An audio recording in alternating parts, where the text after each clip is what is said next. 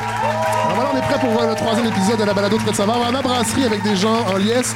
Autour de la table, Hélène Faradji, les bonnes vieilles stars, c'est Hélène Faradji et Godefroy Laurando. Bonjour. Salut. On a également de nouvelles euh, chroniqueuses. Manal Drissi, bonjour. Bonjour. Mon Dieu, que les gens vous aiment, hein? Quel bonheur d'être là. Et Daphné Malbeuf, on vous accueille. On est très contents aussi. Bonjour, Daphné. Bonjour. Ça va bien? Oui. Ça va bien, ben oui. Et notre invité euh, cette semaine, je suis très content. On va parler de la réforme du mode de scrutin. Monsieur Jean-Pierre Charbonneau, bonjour. Bonjour Fred. Alors voilà, je pense qu'on est euh, bien équipé pour débuter ce troisième épisode de la balado ça va.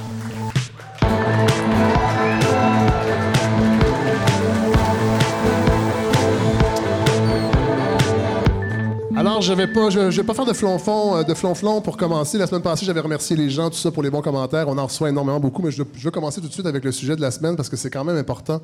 Euh, le départ de Catherine Fournier, je pense que c'est le sujet de la semaine. Là, évidemment, la tentation est très forte de se retourner vers vous, Jean-Pierre Charbonneau, un ancien pilier du PQ, mais je ne le ferai pas. Merci. Je ne le ferai pas. On vous a pas invité pour ça. Non, mais on vous a pas invité pour ça. Puis de toute façon, jouer les belles-mères, c'est pas votre genre, ça. J'aime pas particulièrement. Non, ça. et de toute façon, j'ai jamais aimé ça, moi, ce terme-là, belle-mère, quand on parlait des anciens chefs euh, du PQ qui venaient euh, commenter, critiquer un peu euh, les- ce qui se passait. On aurait tou- toujours dû dire beau-père. C'est très misogyne, belle-mère, comme si les belles-mères étaient pas fines. Hein? Je quitte de ce pas. Puis aujourd'hui, en plus, avec toute la reconfiguration des relations amoureuses, il y a de moins en moins de belles-mères. En fait, on est en couple ouvert, alors on a plusieurs, toutes sortes de personnes fluides.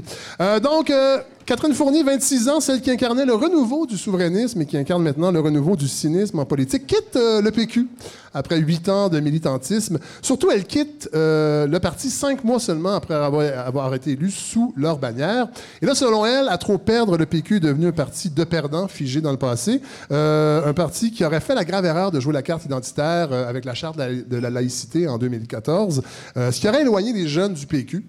Je pense qu'elle a raison un peu là-dessus. Elle ne croit plus en la transformation euh, du parti. Elle, y a milité pendant huit ans quand même. Je pense qu'on peut lui euh, faire confiance là-dessus. Cela dit, pour quelqu'un qui n'aime pas perdre, on l'a dit proche de Jean-Martin Hossan, euh, qui a quand même beaucoup perdu euh, dans sa carrière de politicien. Là, il faut dire que la machine à rumeurs tourne à fond autour de lui, puisqu'on a appris que Jean-Martin avait réservé le nom Option Québec auprès du directeur général pour une éventuelle fondation d'un nouveau parti. Alors là, le suspense est intenable. Hossan, qui est plutôt discret depuis sa défaite électorale euh, aux dernières élections. Et là, Pascal Bérubé, vous l'avez vu cette semaine, chef intérimaire du Parti québécois, le cherchait cette semaine sur les médias sociaux. Euh, les deux en sont venus à une prise de bec plutôt disgracieuse euh, sur Twitter. À une certaine époque, une blague sur le Parti québécois circulait à l'effet qu'il suffisait d'enfermer des péquistes dans une pièce et leur lancer un calendrier pour que la chicane pogne. Maintenant, il suffit d'enfermer des péquistes pour que la chicane pogne.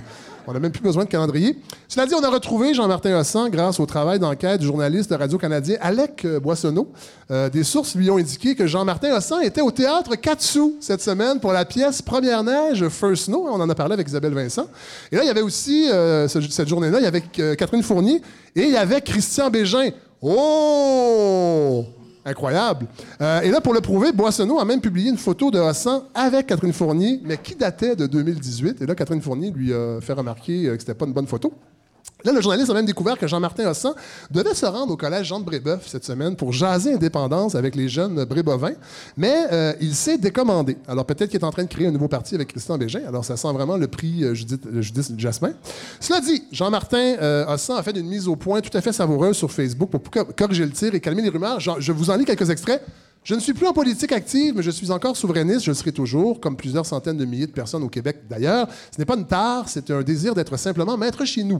Cela dit, je n'ai pas hypnotisé Catherine Fournier pour qu'elle prenne la décision de siéger comme indépendante. Par contre, oui, c'est moi qui contrôle Mesmer à son insu.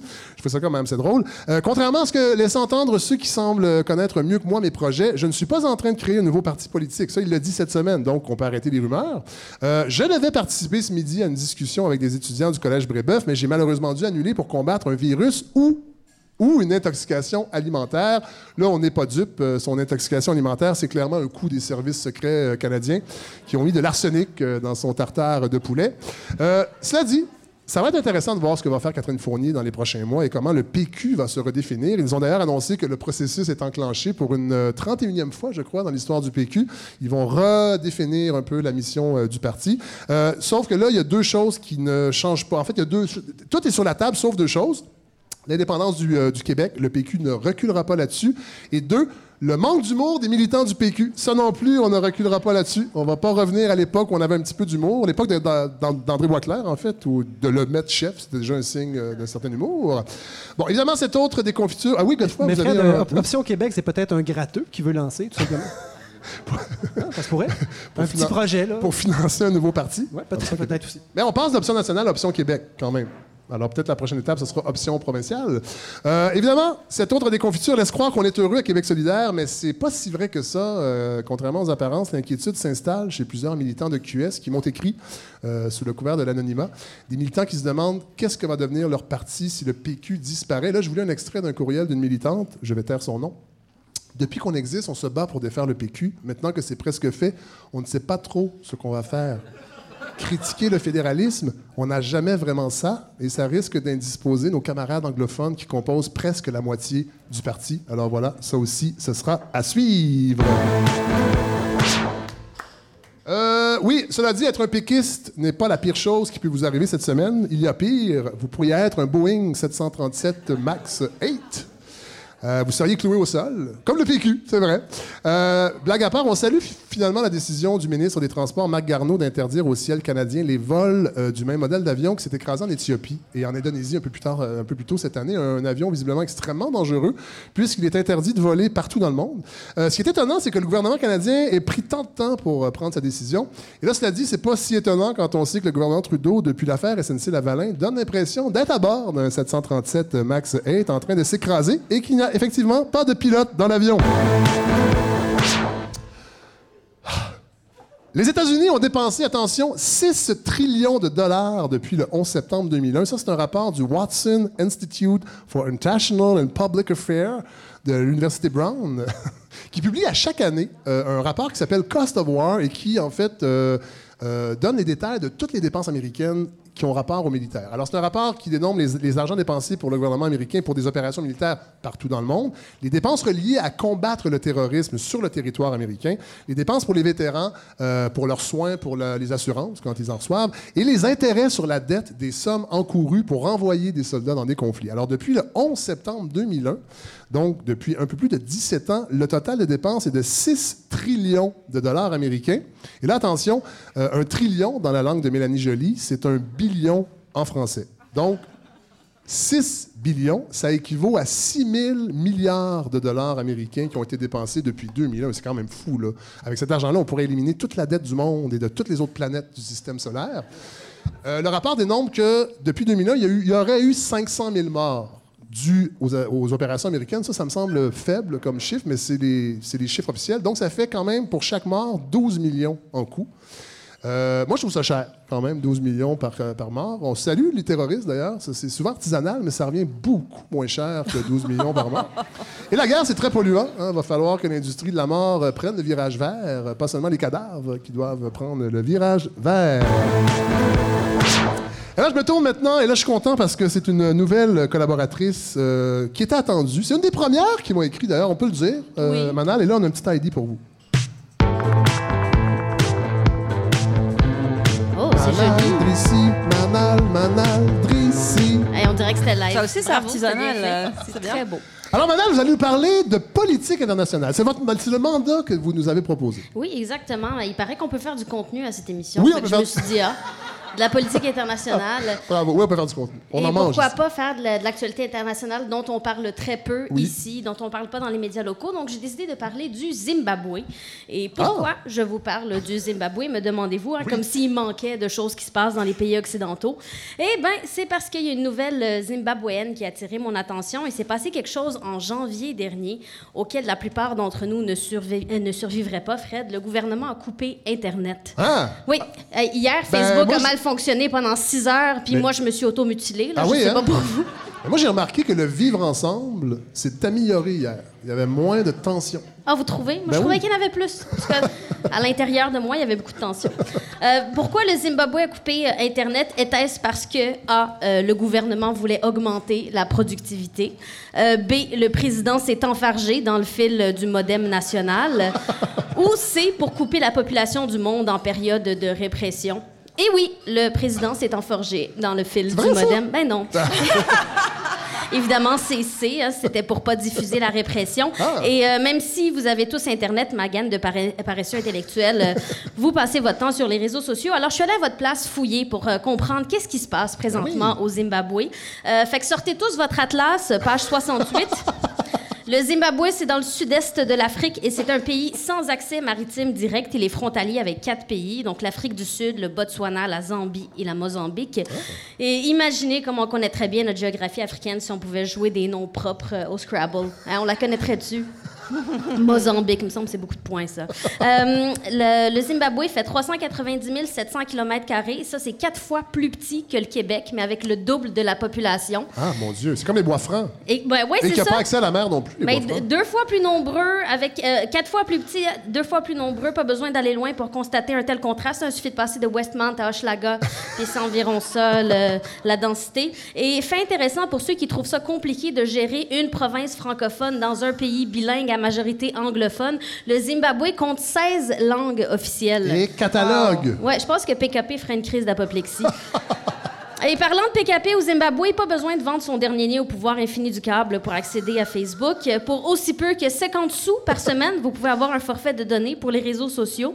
Et depuis le milieu des années 2000, l'Internet mobi- mobile a pris beaucoup de place dans le pays. Il y a 43% des ménages qui ont la radio, 37% ont la télé, 10% seulement ont un ordinateur, mais plus de 80% ont un téléphone cellulaire avec des données euh, mobiles. Donc, 10% de la population pourrait écouter la balado de Fred Savard. Mais ne le fait pas. Ben, peut-être sur son sel. Peut-être. Peut-être. On les salue s'ils nous écoutent. Bonjour, Zimbabwe. Et euh, c'est quoi le réseau social le plus populaire au Zimbabwe, Fred? Oh, attendez. Euh, euh, MySpace? Non, c'est WhatsApp. WhatsApp? Oui, ah C'est oui! cette application que j'ai jamais utilisée pour protester contre le mauvais jeu de mots. C'est comme vraiment mauvais. Et la moitié des données utilisées au Zimbabwe vont vers WhatsApp. Ah oui. La moitié de l'Internet c'est un, au pays. c'est un site de messagerie, je crois. C'est un hein? site de messagerie, donc les gens se créent des groupes pour discuter Ah. euh, politique Ah, oui. euh, à l'intérieur. On est sûr des- de ça? Oui, Que c'est politique, les discussions? absolument. Et euh, bon, parce que les organes médiatiques s'en servent pour faire circuler de l'information, parce que les médias traditionnels sont contrôlés, Ben oui, ben évidemment, par, comme- exactement, par le gouvernement. Ah, on voit la SQ qui arrive. On n'a pas le droit de dire ça, Fred. Euh, et donc, en janvier dernier, il y a eu des émeutes qui ont éclaté dans le pays après que le gouvernement ait annoncé une augmentation de 150% du Ben prix voyons. du pétrole. Et on pense tout de suite euh, aux gilets jaunes, hein, à la Oui. différence qu'au Zimbabwe, ben, ils n'ont pas les moyens d'avoir des gilets ni des ronds-points. Et euh, les forces de sécurité du gouvernement, donc la police et l'armée, sont accusées par Human Rights Watch d'avoir enfin enfreint les droits humains, d'avoir eu recours à de la force excessive, d'avoir commis des meurtres et des viols pendant ces trois journées-là d'émeutes euh, en janvier dernier, donc il y a tout juste deux mois. Et euh, la meilleure façon de limiter la propagation d'i- d'images et, et- et d'informations hors des régions euh, centralisées, c'est de couper l'Internet. Euh, C'était donc pour faire un pied de nez à la censure que j'en parle ici, Ah ouais. à nos 350 auditeurs. Eh non, non, Ah. Vous seriez surprise. Oh. Mais là, on vous, a, on vous dans la rue présentement. Il n'y a pas juste le PQ qui n'a pas d'humour, hein? Je suis démasqué. J'ai donc voulu comprendre le contexte plus large du pays. On est de même les femmes, toujours en train d'extrapoler. Et pour réellement comprendre le Zimbabwe, il faut reculer dans son histoire. On va donc, euh, donc se transporter il y a 100 000 ans. Oh, ouais. Euh, selon la version britannique de l'histoire, le Zimbabwe était une savane sans but ni avenir pendant minimum 99 900 ans. Ok? Ensuite, il y a eu l'arrivée de Cecil Rhodes de la British Oui. South African Company. Euh, je présume que c'est la branche africaine de la compagnie de la James. Et alors, en l'honneur de M. Rhodes, le territoire euh, tel que délimité par les Anglais est devenu Southern Rhodesia en 1923. Et en 1965, la minorité blanche coloniale a déclaré son indépe- indépendance de la mère patrie et est devenue c'est ça, est devenu la Rhodésie, c'est pris en main, la minorité blanche dans le pays, oui. Et alors, il a commencé une guerre entre les différents groupes natifs qui se sont entraînés à l'extérieur du pays, donc dans les pays limitrophes, et qui étaient financés euh, par des puissances extérieures. Et là, on est après la Deuxième Guerre mondiale, donc on accuse euh, les, les groupes euh, des guérillas euh, d'être supportés par les, les communistes Oui. et de vouloir faire entrer le communisme dans le pays. À ce moment-là, il y a entre autres l'Afrique du Sud, qui est aussi contrôlée par les minorités blanches et qui ne veut pas que la majorité noire se soulève. Donc, ils, ils, ils soutiennent le pouvoir blanc euh, qui est au Zimbabwe, qui est en Rhodésie à, à ce moment-là.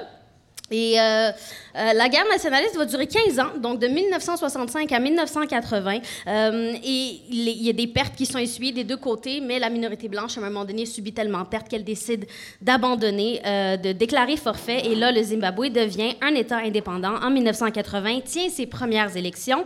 Et c'est le célèbre Robert Mugabe qui a été élu à ce moment-là. il est un humaniste. Exactement. Il est resté au pouvoir de 1980 à 2017. Et ah. ça, Fred, c'est 24 fois plus long que le dernier mandat du PQ.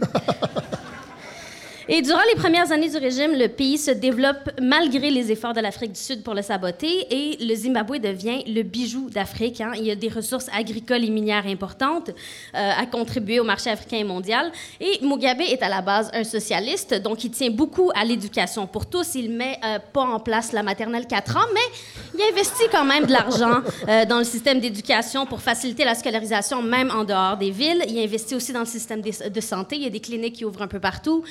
Au vaccin pour les, les villages qui sont, euh, qui sont éloignés. Et surtout, Mugabe s'est forgé une réputation d'anti-impérialiste, donc il refusait que les colonies, euh, que, que, l'Angleterre s'implique dans, dans, les politiques du pays. Et ça, c'était admiré par les peuples dans les autres pays qui étaient encore sous l'emprise euh, coloniale.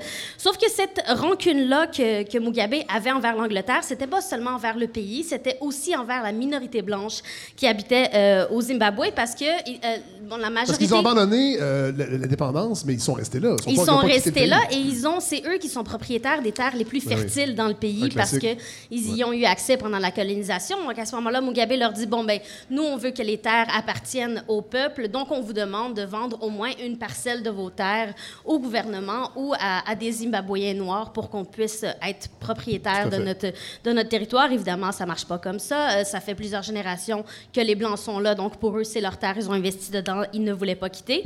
Et même avant la première constitution, c'était déjà un sujet de discorde, mais bon, pour faire l'indépendance, ils ont fait un compromis là-dessus et ils ont continué de faire euh, des, des, pressions sur, euh, sur la minorité blanche. Et finalement, comme ça n'a pas marché, ben, Mugabe a envoyé ses troupes envahir les terres ah et prendre possession euh, des fermes par la force. Et c'est aussi par la force qu'il repoussait la, la, dissidence. Donc, c'était pas seulement envers la minorité blanche, mais aussi envers son opposition. Donc, l'opposition qui l'a aidé à arriver au pouvoir une fois qu'il a été au pouvoir, elle ne lui plaisait pas, donc il s'en prenait au village qui supportait euh, son principal adversaire. Et de premier ministre, il est devenu euh, président et chef de l'armée en 87. Et là, dans les années 90, avec le trip de pouvoir qu'il a eu, euh, ça s'est transformé en essayer d'avoir des richesses pour son gouvernement plutôt que pour le peuple. Et là, il y a une sécheresse qui arrive, la plus grande sécheresse de l'histoire du pays, et toutes les récoltes sont ruinées. Il n'y a plus moyen d'avoir d'argent. On est dans la fin des années 97. Et là, il y a une, une, épidémie de choléra. Il y a le sida qui touche une personne sur cinq dans le pays. Donc, c'est une, vraiment, une chute vraiment rapide. Si bien qu'en 2002, donc au, tout début euh, du nouveau millénaire, l'espérance de vie est de 44 ans au Zimbabwe, ce qui est très, très, très... Oui, parce que en, en, une seule génération, c'est passé... Euh, C'était au-dessus de 60 ans. Et là, c'est descendu à 44 ans dans un pays où plus de 80% des gens sont scolarisés, où on a accès à des soins médicaux. Donc, c'est quand même assez rare qu'il y ait une chute aussi rapide dans dans, une société.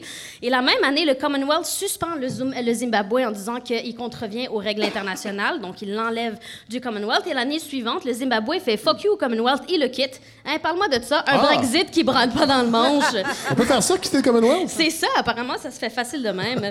Et entre les années 2000 et 2008... Les gens la... on est, le Canada fait encore partie du Commonwealth, juste une petite blague. Malheureusement pour nous, oui, mais QS se bat pour ça. Oui, hein, c'est vrai! Fort. Et, euh, donc, la pauvreté grimpe de 72% en quelques années. Et là, il y a un coup de masse dans les chenolles. Hein. Le, crash de 2008, le crash financier. En novembre, 1 dollar US équivaut à 480 541 dollars au Zimbabwe. Ça fait très, très cher au magasin une pièce.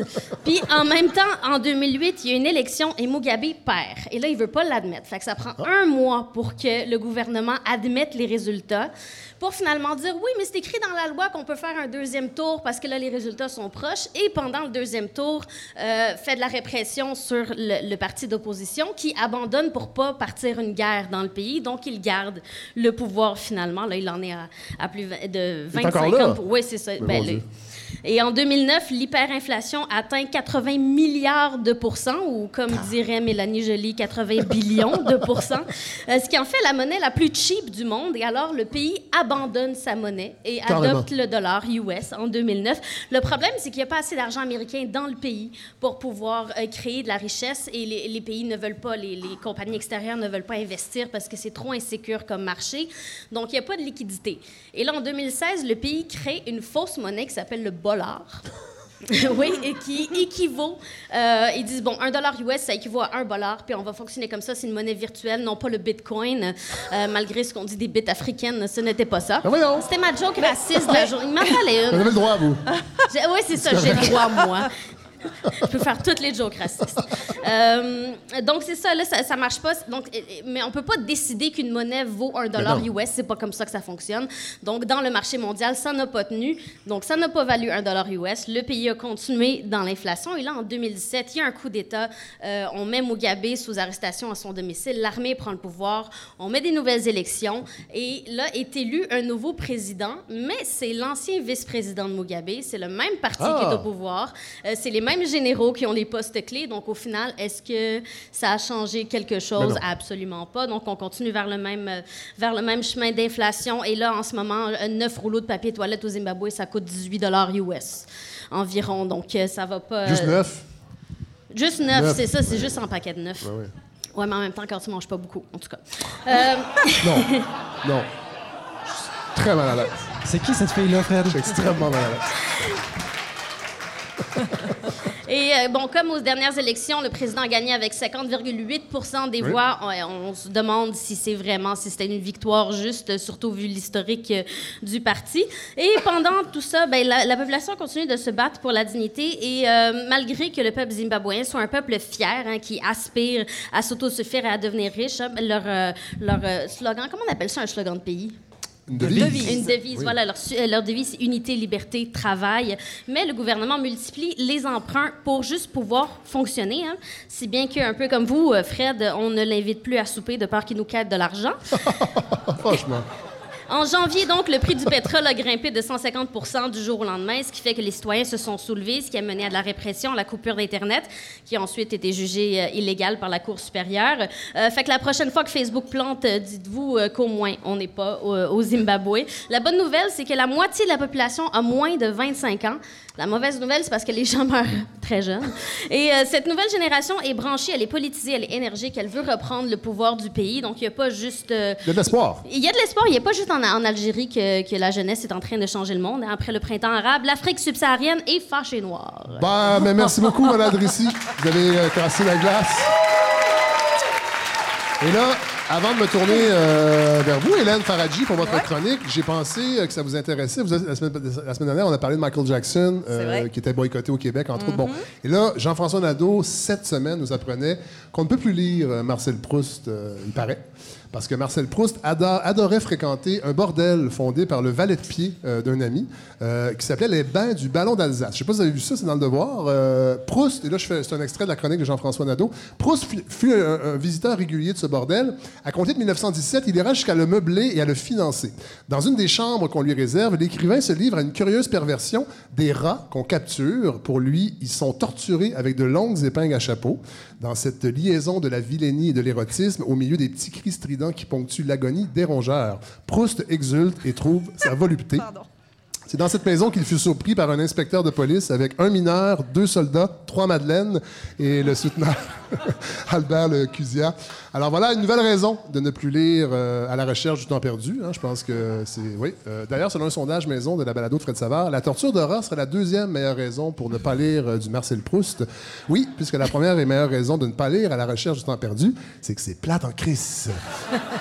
Je me, demandais, je me demande un sondage qui demande combien de gens connaissent Marcel Proust. ça Ah, donnerait donc quand quoi même comme plus que ça, résultat? quand même. Alors, je me tourne euh, vers vous, Hélène euh, Faradji.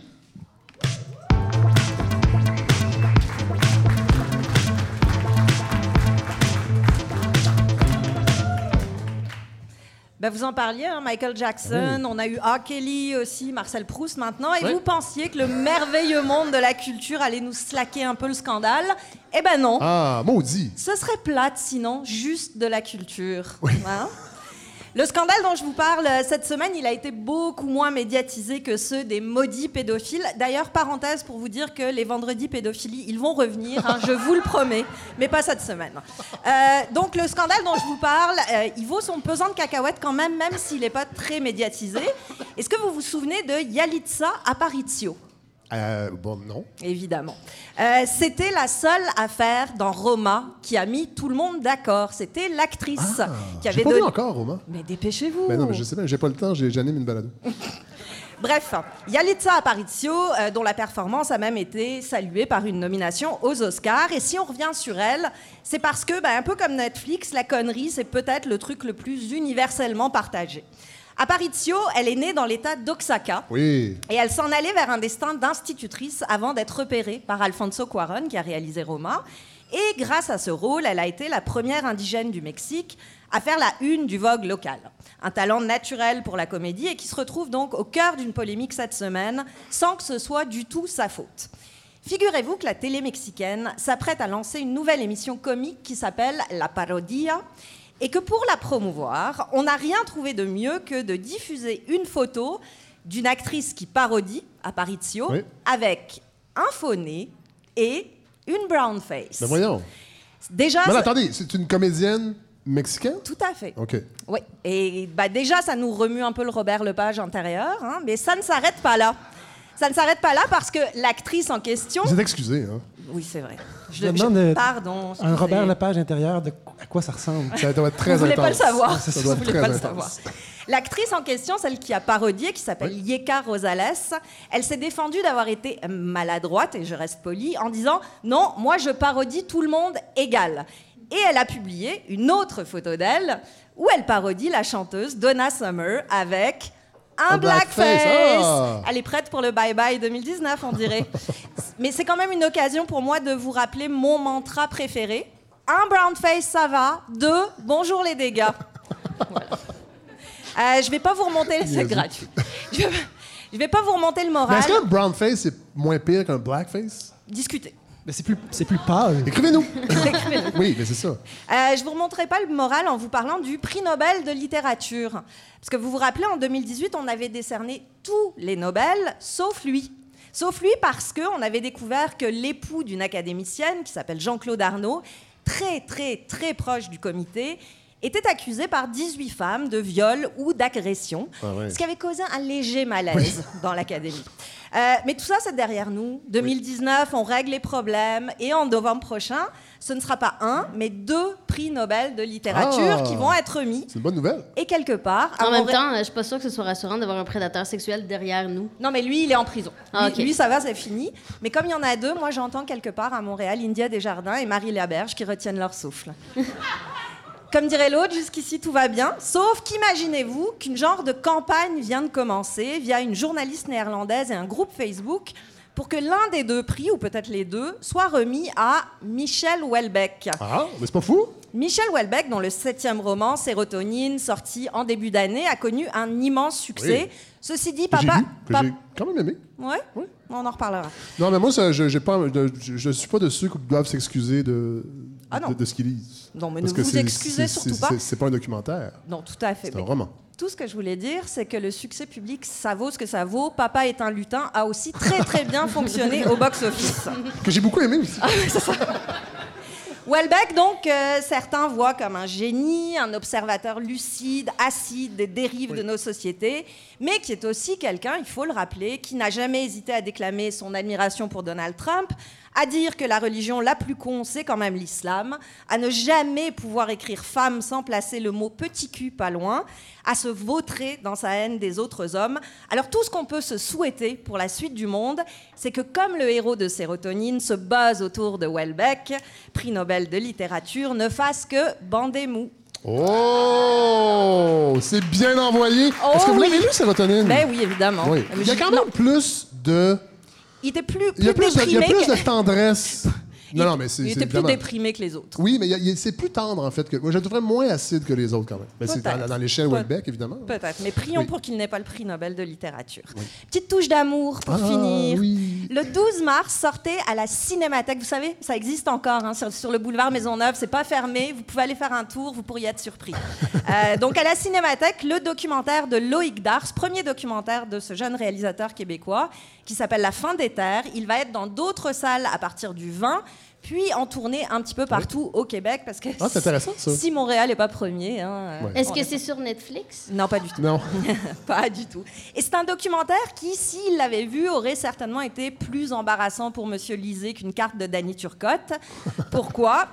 Parce qu'on y entend sur des longues images du Québec la voix de 17 jeunes personnes Oui. nées après l'ère référendaire et qui se questionnent sur les idées de souveraineté, d'identité, de, territoire, de langue du. Québec. Je l'ai vu cette semaine. euh, mais C'est vraiment un film euh, qui, qui chamboule, pour vrai, parce qu'au début, au début, tu as l'impression que c'est déprimant parce que, parce que le constat est pas est pas, est, est pas optimiste, mais en même temps, oui. Il y a, il y a quelque chose. Il y a vraiment de brisure, en fait. On le sent dans le, dans le ça. grand récit euh, collectif québécois. Il y a vraiment de brisure. C'est un film vraiment que je vous invite à aller voir parce que il y a, il y a des certaines longueurs. Il faut, faut, faut ça- embarquer. C'est une, le- c'est une parole qui vaut la peine d'être Ouais, entendue, mais je vous dirais surtout que si après vous- avoir vu ce film-là, vous croisez un millennial, prenez-le dans vos bras. Oui. Faites-lui un gros Non, câlin. Il va crier à la microagression, vous voyez.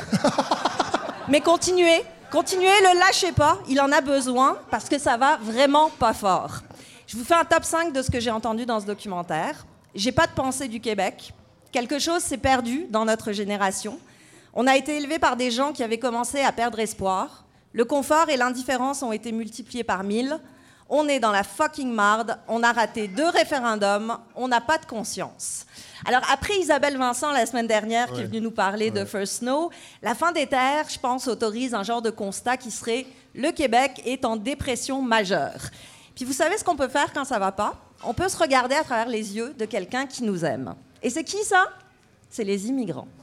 Oh, oui, faites l'expérience. C'est un beau message. Trouvez un nouvel arrivant ou même quelqu'un qui est là depuis quelques années. Un de- nouvel arrivant. Trouvez-le quelque part. Il y en a plein. Moi, je vais à l'aéroport souvent. Je trouve que c'est un bon endroit. choisir pour, euh, Choisissez plus terminus d'autobus. Celui que vous voulez. Celui que vous voulez et demandez-lui de vous parler du Québec. Je suis sûre que, un, vous allez constater qu'ils ne sont pas des envahisseurs avec le couteau entre les dents et le voile bien baissé sur le front. Et deux, vous allez entendre des mots comme ouverture, créativité, résilience. Je le sais parce que je suis immigrante. C'est vrai. Alors Ça, ça, regardez. ça, c'est vrai, ça? C'est- bah, évidemment que c'est vrai. Pourquoi je... C'est pas un accent du plateau. Non, ah, mais de plus en plus, les jeunes, Euh, les c'est- je jeunes, ne trafique pas, les là. jeunes, les jeunes français nés sur le plateau ont cet accent-là. Non, non, non. Je suis née à Sophie. Durocher aussi. Regardez-vous à travers mes yeux quand ça, va, quand ça va pas, parce que dans les yeux qui de ceux qui arrivent ici, il y a souvent de quoi voir que les Québécois sont bel et bien quelque chose comme un grand peuple. Ah, merci beaucoup. Pas autant que les Français, hein, mais bise, quand même un grand peuple.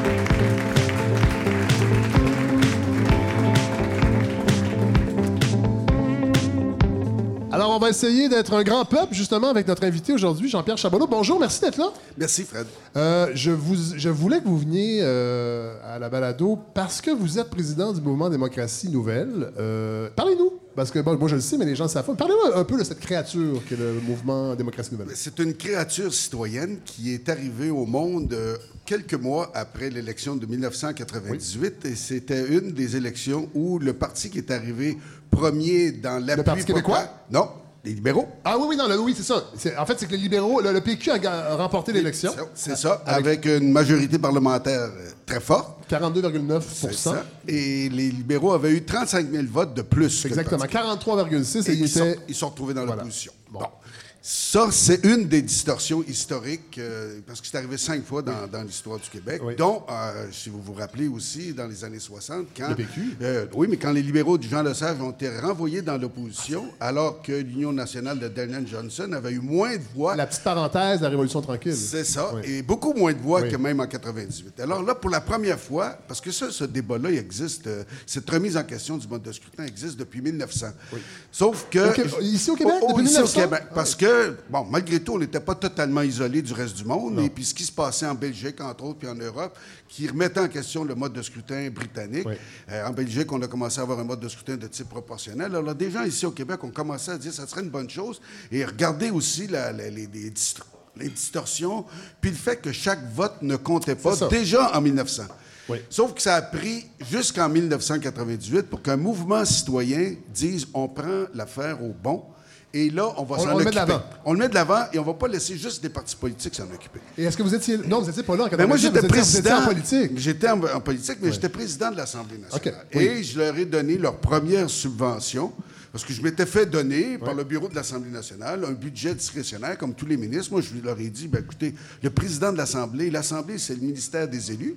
Alors, pourquoi le président, comme les autres ministres, n'aurait pas un budget discrétionnaire pour des questions qui relèvent de la défense ou de la promotion de la démocratie, notamment la démocratie euh, représentative? Tout à fait. Puis moi, je, je voulais que vous veniez parce que j'en ai parlé souvent dans des chroniques sur d'autres tribunes. Moi, je trouve ça super important, la réforme du mode de scrutin. Moi, je ne vote plus à cause de ça parce que je trouve que le vote, je suis pas le seul, Nor- Normand Baillargeon, entre autres, a les mêmes arguments un peu. Euh, c'est que on, on a l'impression que ce- ce- le vote ne compte pas souvent. Ça dépend de où on est dans, dans- dans certaines circonscriptions, mais quand même, il y a une distorsion qui fait que souvent des gouvernements deviennent majoritaires avec moins, souvent moins de 50, 45 ben, Ben, le, gouvernement actuel. actuellement, on a un parti au pouvoir qui, heureusement, a signé un pacte avec les deux autres partis d'opposition pour réformer le mode de scrutin, mais surtout au pouvoir avec 37 de l'appui ça. populaire, alors qu'il y a à peu près 60 Il peut faire ce qu'il veut pendant quatre ans. Il peut faire ce qu'il veut, puis utiliser aussi les règles parlementaires, y compris. Bon, le baillon, comme avant, n'existe plus, mais il peut. Ah non? il n'existe plus. Les on libéraux, les libéraux en ont abusé pas mal. Oui, en abusé jusqu'à ce qu'à un moment donné, il n'y a pas le choix puis qu'ils l'abolissent. C'est-à-dire, ils ont finalement accepté la proposition que j'avais faite quand j'étais président, qu'ils n'avaient pas voulu de rendre permanente quand j'étais président, mais ils ont fini par l'accepter quand ils sont devenus minoritaires euh, Ah, oui, quelques évidemment. années plus tard. Voilà. Là, euh, le gouvernement Trudeau avait cette promesse-là de réformer le mode de scrutin au fédéral. Ils ont abandonné ça très rapidement. Ils ont tablé... de la promesse euh, de M. Trudeau. Pardon? Hein? C'est la Oui, dernière élection Oui. avec le mode de scrutin actuel. Mais cette promesse-là, il faut rendre à César ce qui revient à César. C'est Bernard Landry qui l'avait lancée en 2003, repris par euh, Jean Charest et repris par Mario Dumont. Et ça, ça faisait suite aux États généraux que j'avais lancés quand j'étais ministre de la Réforme des institutions démocratiques. Donc, tout le monde convenait que ça serait la dernière élection en 2003. Et ce qui est arrivé par la suite, c'est qu'effectivement, par un certain temps, les libéraux ont fonctionné, c'est-à-dire ils ont mis un, euh, sur pied, en fait, ils ont présenté un avant-projet de loi, il y a eu une commission parlementaire, et après ça, ça, ça zigonné pas mal. Il y avait même des citoyens sur cette commission parlementaire-là. Eux étaient tous d'accord pour la- le changement. C'est drôle, les députés qui avaient tous promis à travers leur chef de changer de mode de scrutin, ils étaient sur le frein. Alors euh, là, le gouvernement a envoyé la balle au directeur général des élections qui, en 2007, euh, en décembre 2007, a fait un avis favorable. Et là, M. Charest a pris le dossier puis il l'a mis sur une table. Ben oui, évidemment. Et ça a pris jusqu'en 2016, parce que le mouvement Démocratie Nouvelle qui existait depuis 99, donc on fait le Oui. 20 ans cette Ah année, oui. euh, n'a- n'avait pas lâché. Mais en 2016, ce qu'on a fait, c'est qu'on a relancé le do- dossier, parce que ça, c'était à la suite des échecs à Québec. C'était aussi à la suite de l'échec euh, de la promesse de Trudeau. Là, on a dit, on va faire une autre chose, on va avoir une stratégie différente. On va réunir tous les partis, on les a tous invités, ils ont tous accepté, y compris les libéraux à ce moment-là. Et on, leur- on les a fait discuter, non pas sur quel modèle d'abord, mais Sur grand des, principe. sur des grands principes. Et sur la base de ces principes-là, finalement, tout le monde a accepté de dire, OK, ces six principes-là, on les accepte. Là, les libéraux se, sont sentis coincés parce qu'ils voyaient bien qu'est-ce qui arriverait. Là, ils ont débarqué. Et sur la base des principes qui avaient été acceptés, ben là, on a tous les partis. Ça, c'est une, euh, une première historique. Je pense même au plan mondial, c'est-à-dire les autres changements n'ont jamais été faits avec un accord de partis politiques Non. aussi fort que ce qu'on a actuellement. C'est-à-dire que là, on a choisi un modèle de type écossais, c'est-à-dire un mode de scrutin proportionnel qu'on dit mix. Mix, ça veut dire le mode de scrutin actuel est maintenu, mais pour l'élection de 60% des députés. Bon, c'est ça. Là, on va donner un exemple parce que souvent on en parle du mode de scrutin, puis c'est un grand principe. Puis là, j'aimerais ça qu'on donne un exemple. Qu'est-ce que ça pourrait donner euh, Donc, c'est un mode de scrutin proportionnel compensatoire avec des listes régionales. Donc, avec des listes régionales. donc on va- 60% à peu près des serait députés, élu. mettons. Disons que si on prend le Québec actuellement, on aurait 125 60 élus? ben, il y a 125 élus, mais on, on- on pourrait augmenter trois sièges ou baisser. Mais on aurait 60 à 40 60 des députés sont élus. Donc, à peu près 75 députés. 75, 78, si on prend la élus. carte fédérale Oui. pour simplifier les choses.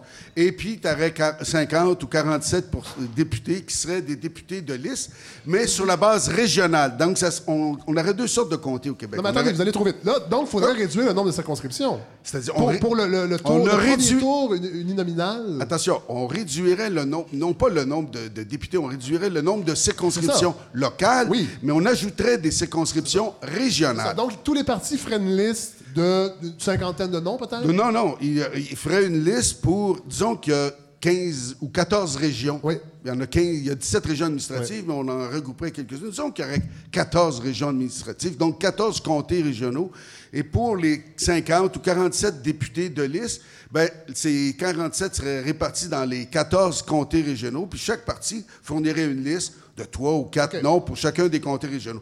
Et là, dans l'isoloir, on voterait pour notre député dans notre circonscription. On peut faire deux choix. On pourrait avoir, et c'est ça les discussions qui sont Oui. qui ont cours actuellement. On pourrait décider un seul vote. C'est-à-dire, tu votes ton, ton député comme actuellement, mais en votant pour lui, tu votes aussi pour le parti. Oui. Et là, Et souvent, la- les gens le disent, c'est que moi, j'aime mon député, mais j'aime pas dans le, par- le parti dans lequel même il est. si Catherine Fournier n'est pas d'accord, 95% des gens votent pour les partis, Ben, pas ça. pour les individus, y compris pour les plus populaires. Oui, C'est vrai. Alors, la réalité, c'est que les gens voteraient donc pour leur député, donc leur parti, et en faisant, en votant pour le parti, ils voteraient pour leur député local, donc circonscription qui serait peut-être plus grande que celle actuelle.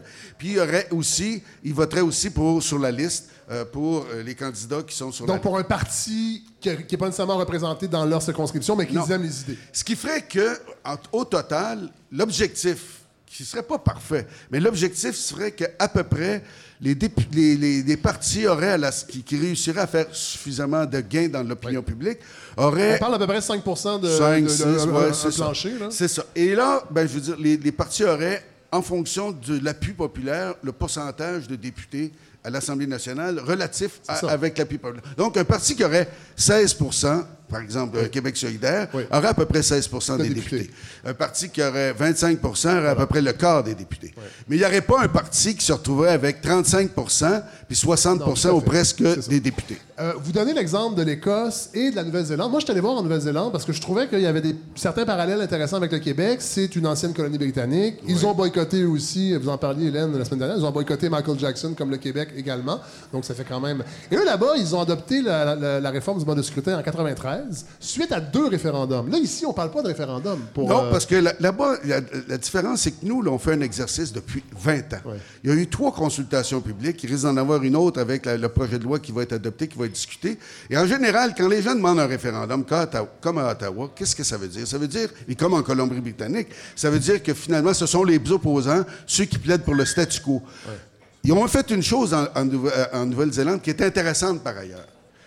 Après l'exercice, après avoir fait le changement, Oui. et même si le changement avait été approuvé par référendum, trois, quatre élections générales plus tard, ils ont fait un référendum pour valider le choix des Ça. Et l'avantage de ça, c'est que les citoyens qui ont choisi ben, avaient expérimenté le nouveau système. Ouais, c'est ça. C'est pas juste une abstraction, parce que finalement, les gens, c'est pas des spécialistes des modes de scrutin. Non. Mais les gens savent sur les principes ça n'a pas de bon sens que finalement un parti qui a eu 35 ou Tout à fait. 40 se retrouve avec une majorité parlementaire et décide d'une façon hégémonique comment la société est organisée. Et ce qui est intéressant en Nouvelle-Zélande, c'est que euh, après la réforme, ils ont étudié les résultats électoraux et se sont rendus compte, entre autres, que les Maoris, qui représentaient 7 des députés avant la réforme, c'est, euh, ça a été augmenté à 16% ce qui était plus euh, représentatif de leur place réelle dans la société. Le pourcentage de femmes députées est passé de 21% en 93 à 29 Les minorités, entre autres des îles du Pacifique, euh, la, minorité asiatique a également été mieux représentée grâce la réforme du mode de scrutin. Un, un des, un des objectifs de la réforme, par exemple, au niveau de la parité homme-femme, c'est de faire en sorte que, bon, un, les acquis de la dernière élection soient maintenus. Oui. Donc, ça voudrait dire que pour les comtés euh, locaux, il va falloir qu'il y ait euh, un mécanisme qui fasse que. Là, ça a été un bel engagement des partis. C'est plus facile pour M. Legault parce qu'il a décidé tout- de tous ses candidats. Oui. Quand c'est des assemblées ça. d'investiture, c'est un peu différent. Mais. Pour les députés de liste, c'est facile de faire une liste où tu as une alternance Ben oui. femmes-hommes. Bon. Ben oui.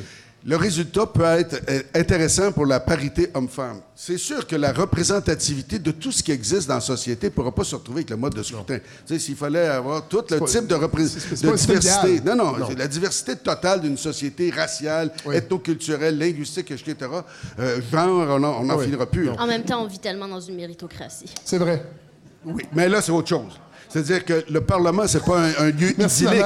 Hein? Le Parlement, c'est pas un lieu idyllique, c'est un Non. lieu de représentation. Ça, on le voit bien quand on regarde les, les Oui, travaux en chambre, c'est loin d'être idyllique. C'est ça. Mais on peut peut-être Cela espérer. dit- Cela dit, je veux juste ajouter Oui. quelque chose, Fred. Oui. Toi, tu as pris le modèle euh, de la Nouvelle-Zélande. Oui. Nous, on prend aussi le modèle écossais. Pourquoi? Parce que la Nouvelle-Zélande, il n'y a pas de comtés régionaux.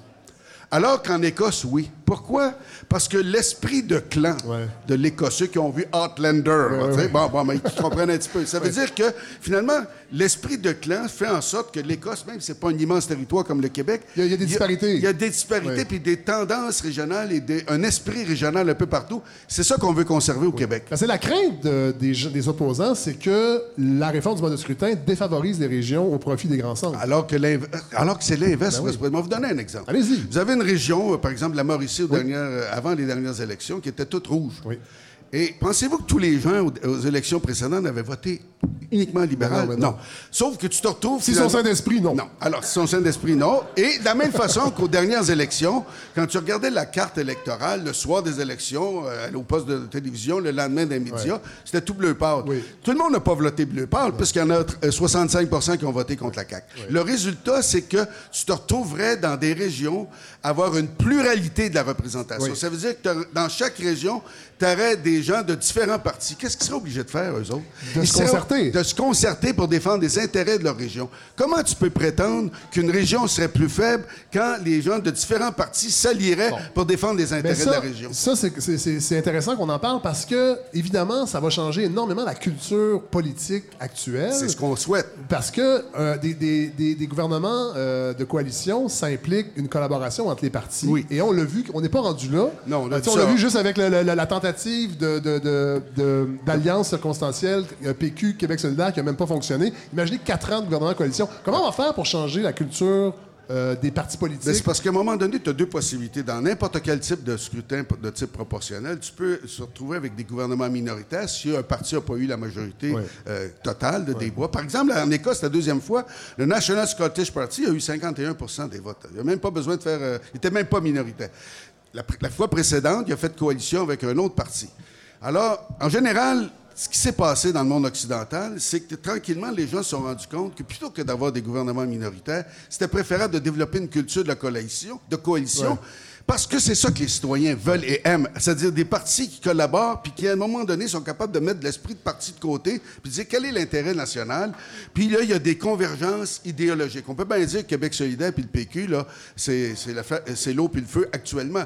Mais quand on Mais dans regarde... un contexte de, de- de gouvernement, de, de- proportionnel, peut-être que la Ben, peut-être change. qu'ils vont se rendre compte qu'ils sont pas si loin que ça, puis ouais. que finalement, entre ça, ils vont peut-être préférer s'allier eux plutôt qu'avoir des gouvernements ou des partis plus de droite qui se retrouvaient plus confortables entre eux. Et le, Québec serait une société aussi normale que les autres. C'est-à-dire, il y aurait une alternance avec le temps entre des gouvernements plus de gauche, Ouais. de centre-gauche, puis à d'autres moments donnés, plus de droite. C'est ça, si c'est ça que les citoyens fait. choisissent. Non, ça, ça, ça représenterait la, la volonté. Il y a une autre crainte aussi, et ça, on l'a vu dans certains, ben, beaucoup en Europe, en fait, euh, entre autres avec les, les- les gouvernements où le, le mode de scrutin était proportionnel, c'était l'émergence de partis extrémistes, de partis euh, d'extrême gauche, d'extrême droite, euh, de partis même peut-être religieux. Euh, est-ce que est-ce que c'est une crainte C'est-à-dire que, faisons Parce attention, que- quand on prend cet exemple-là, c'est moins l'Europe qu'on utilise que l'Israël. Oui, Israël. Mais qui est proportionnelle pure. Oui, oui, mais c'est ça, ça, proportionnel pur. Personne ne veut ça au Non. Québec, notamment à cause de l'expérience israélienne. Ouais. Puis c'était aussi l'expérience italienne il y a plusieurs années, et le système italien a été changé. Donc les gens, des fois, quand ils te répliquent, là, ils te sortent l'exemple israélien ou italien. Non, mais je sais. alors Maintenant, que c'est- quand il me dit ça, je leur envoie votre courriel, en fait. Je c'est- écrivez à Jean-Pierre, il va vous dire. Mais il y y, a une chose que les Allemands ont faite, puis qui a été imitée par les Écossais et par d'autres, c'est-à-dire que les gouvernements de coalition, pour qu'ils durent, Oui. alors quand tu embarques dans une coalition, ça veut dire que les partis s'entendent, il y a y, une entente, puis ils signent Oui. un contrat. Oui. Alors, avant de sortir de la coalition, il faut que le parti qui veut sortir soit en mesure de proposer une alternative de gouvernement majoritaire. Autrement, il est pogné pour rester dans la coalition. C'est intéressant, Puis faire ses compromis, lui Ouais. aussi. Alors, ce qui fait que, autrement dit, il y a des mécanismes pour éviter, pour assurer plus de stabilité. Et quand on regarde le- la- les politiques puis la façon de gouverner, ben, la plupart des pays occidentaux développés ont des modes de soutien de type proportionnel. C'est pas des pays sous-développés, ce n'est pas des pays qui fonctionnent pas, c'est pas des pays qui sont anarchiques, c'est pas des pays où il n'y a pas de, de- de- de direction politique. En fait, il y a autant de stabilité dans ces pays-là qu'il y en a dans le nôtre, avec un avantage considérable. Une meilleure représentation. Une meilleure représentation, une représentation plus juste, plus correcte, qui respecte la volonté citoyenne. Je termine une dernière question, et là, je m'adresse euh, à l'ancien ministre euh, péquiste. Est-ce que vous avez l'impression que le mode de scrutin pourrait un peu sauver... En fait, ce serait le salut du mouvement indépendantiste, euh, parce que là, de- une pluralité de façons d'entrevoir la souveraineté pourrait s'exprimer dans différents partis? Et euh, on l'a vu, aux dernières élections, on avait l'impression que le, le- le Parti québécois avait choisi, justement, quand on parle de, de- de- de la charte et de, de- des, des, euh, des- des wedge issues, là, des, les- les- les- la- la- des politiques orientées vers l'identité, c'était une façon aussi de manœuvrer dans le scrutin uninominal dans un tour, de faire du clientélisme. Mais pour le président du mouvement Démocratie Nouvelle, Ouais. qui- a succédé à l'ancien ministre, répondre à cette question-là est délicat. Pourquoi? Parce que ça, ça voudrait dire que là, hein, j'envisage la réforme du mode de scrutin du point de vue d'un indépendantiste qui, stratégiquement, dit à un moment donné, il va y avoir Ouais. une coalition. Je pense que... Alors, la réponse les- est oui. La- non, la réponse, c'est si les citoyens veulent voter pour des partis indépendantistes, puis que ceux-là finissent par faire une coalition, Ils pourront. sont- ils pourront le faire. Bon, ben, mon- s'ils veulent voter pour des partis fédéralistes plus, euh, ben, ils feront le faire ils ont aussi. déjà un bon choix, ça, là-dessus. Ben, merci beaucoup, euh, Jean-Pierre Charbonneau. Je suis content parce que là, c'est plus clair et j'espère que ça va, ça va alimenter la réflexion parce que je pense qu'on est vraiment rendu là. Et là, je me tourne vers une nouvelle chroniqueuse que je suis content d'accueillir, Daphné Malbeuf.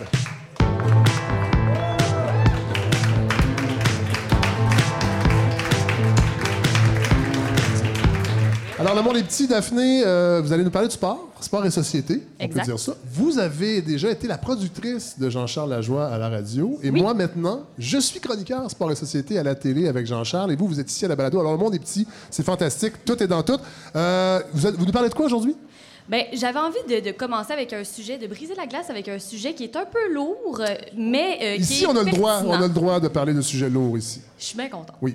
Très honnêtement. Euh, mais euh, qui est une question pertinente que fait, bon, la une de quelques médias dans les dernières semaines. Et c'est la question du racisme et de la discrimination dans le hockey qui a Oui. fait, refait surface en raison d'un événement qui était survenu dans la Ligue nord-américaine de hockey Oui. et qui a soulevé un énorme débat. Je vous remets. Oui. Oui, mais pour les gens qui ne connaissent pas cette ligue-là... euh, C'est une ligue semi-professionnelle dont, euh, bon, il y a des gens qui ont connu une, une excellente carrière en Europe qui reviennent jouer ici et il y a des gens qui n'ont pas nécessairement percé euh, dans le hockey professionnel mais qui ont joué junior majeur. Et, Et certains qui anciens joueurs de la Ligue nationale aussi. Exactement, exactement. Mais c'est une ligue qui est reconnue pour son côté robuste Ben oui. et ses batailles. Ben oui. On va, y on va y revenir. Je vous remets dans le bain, en fait. C'est Jonathan Diaby, un joueur des Marquis de Jonquière, qui a été victime d'injures racistes et également sa famille ont été euh, victimes de ça euh, durant un match contre les Pétroliers du Nord euh, à Saint-Jérôme. En fait, après un but, ben, Diaby a été victime bon, d'un coup de bâton à la jambe, un autre l'a atteint au visage. Et lorsqu'il était au banc des pénalités, il y a même un partisan qui est grimpé sur la bande de la patinoire pour l'intimider et l'injurier. Les partisans en ont remis de plus belle. Ils l'ont traité de babouin, de nègre. Et ça, ça arrive en 2019. Ouais. Je- C'est important de spécifier que c'est un cas isolé. Donc, ça- Ça n'arrive jamais. Ça a Jamais. l'air- Ça a l'air qu'ils ont des amis noirs. Voilà, j'ai un ami. Oui. Et ses proches, euh, qui étaient euh, dans les gradins, ont également été victimes de représailles par la foule. Ils ont même été bousculés. Le père euh, du garçon s'est fait toucher les cheveux comme si c'était un alien. Alors encore là, en 2019, c'est des choses qui arrivent. Et tout ça a escaladé énormément rapidement à un point tel où, en milieu de deuxième période, ben, lui, il s'est dit, j'en ai assez. Il est allé chercher son entourage dans les gradins. Et puis, ils ont quitté le match, ils ont quitté Le problème là-dedans, c'est que la Ligue nord-américaine de hockey n'avait pas de politique sur euh, euh, ce genre de, dis- de, de politique discriminatoire, en fait, euh, et ça aurait dû être tolérance zéro. Ouais. Euh, Diaby a raconté que le service de sécurité n'avait pas mis les fautifs dehors. Le gars qui est monté sur la bande, on lui a simplement demandé de se rasseoir et on a demandé à la famille de Diaby de, eux, se déplacer au lieu de, bon, procéder à des expulsions de l'aréna.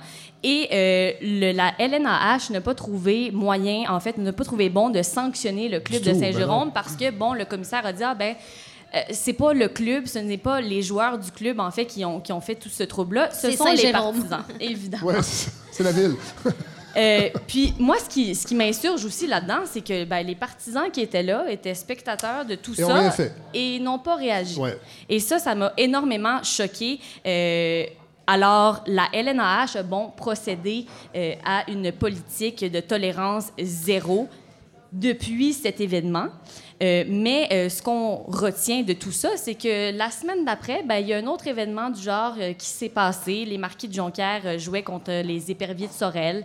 Il y a bon, des partisans qui injuriaient notamment Jonathan Diaby, mais d'autres joueurs leur faisaient des doigts d'honneur. Et là, ben, ça a dégénéré. Il y a un partisan qui s'est mis à lancer une bière sur les joueurs. Et puis là, ben, la bataille a pas La maudite bière. il y a un sexe, soit, un, un homme âgé, on va dire ça comme ça, on dira pas d'âge, euh, qui a menacé même un adolescent de lui casser la gueule. Ah ouais. Alors bref, la grande classe. La grande classe. Et euh, pour moi, ça, ça, ça sonne des cloches. Je sais pas si vous avez déjà... J'allais dire la chance, euh, Ben- mais l'occasion d'aller assister Ben, à un match de la LNAH. Je vais, je vais- je vais ouvrir une petite porte sur ma vie personnelle. C'est qu'il y a 10 ans, là, ça fait 10 ans quand même, mon père était malade, très malade, et à la- enfin, il était en fin de vie, et il s'était acheté des billets de saison pour le top design de Saint-Hyacinthe qui jouait dans la Ligue nord-américaine. Des billets de saison.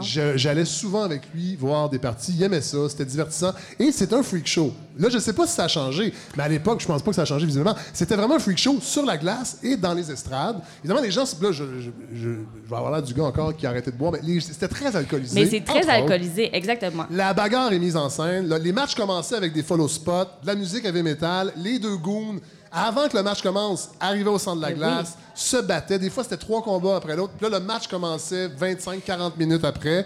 Puis c'était des invectives dans la, dans la foule. Les, les partisans, c'est ça. Ben, c'est cette à, culture-là. c'est à se demander si les gens vont là pour observer un combat de boxe ou un match de hockey. Ah, on est comme pas trop certain. Moi, la première fois il y a des j'ai bons joueurs pieds- dans cette ligue-là. Il y a des bons joueurs, puis on essaie de miser de plus en Ouais. plus là-dessus, mais j'ai l'impression que ce spectacle-là, cette violence-là, l'agressivité, Oui. c'est ça que les gens vont chercher, Oui. c'est ancré dans cette ligue-là, puis ils ont beau essayer de vouloir se débarrasser de cette image-là de ligue de goût. pas, je pense. Ça le fait pas. Moi, je suis allée euh, il y a de ça quatre ans. C'était mon premier mandat pour les, euh, pour mon, les jeux de la communication. En fait, je faisais capsule sportive et c'est cette ligue-là qu'on couvrait.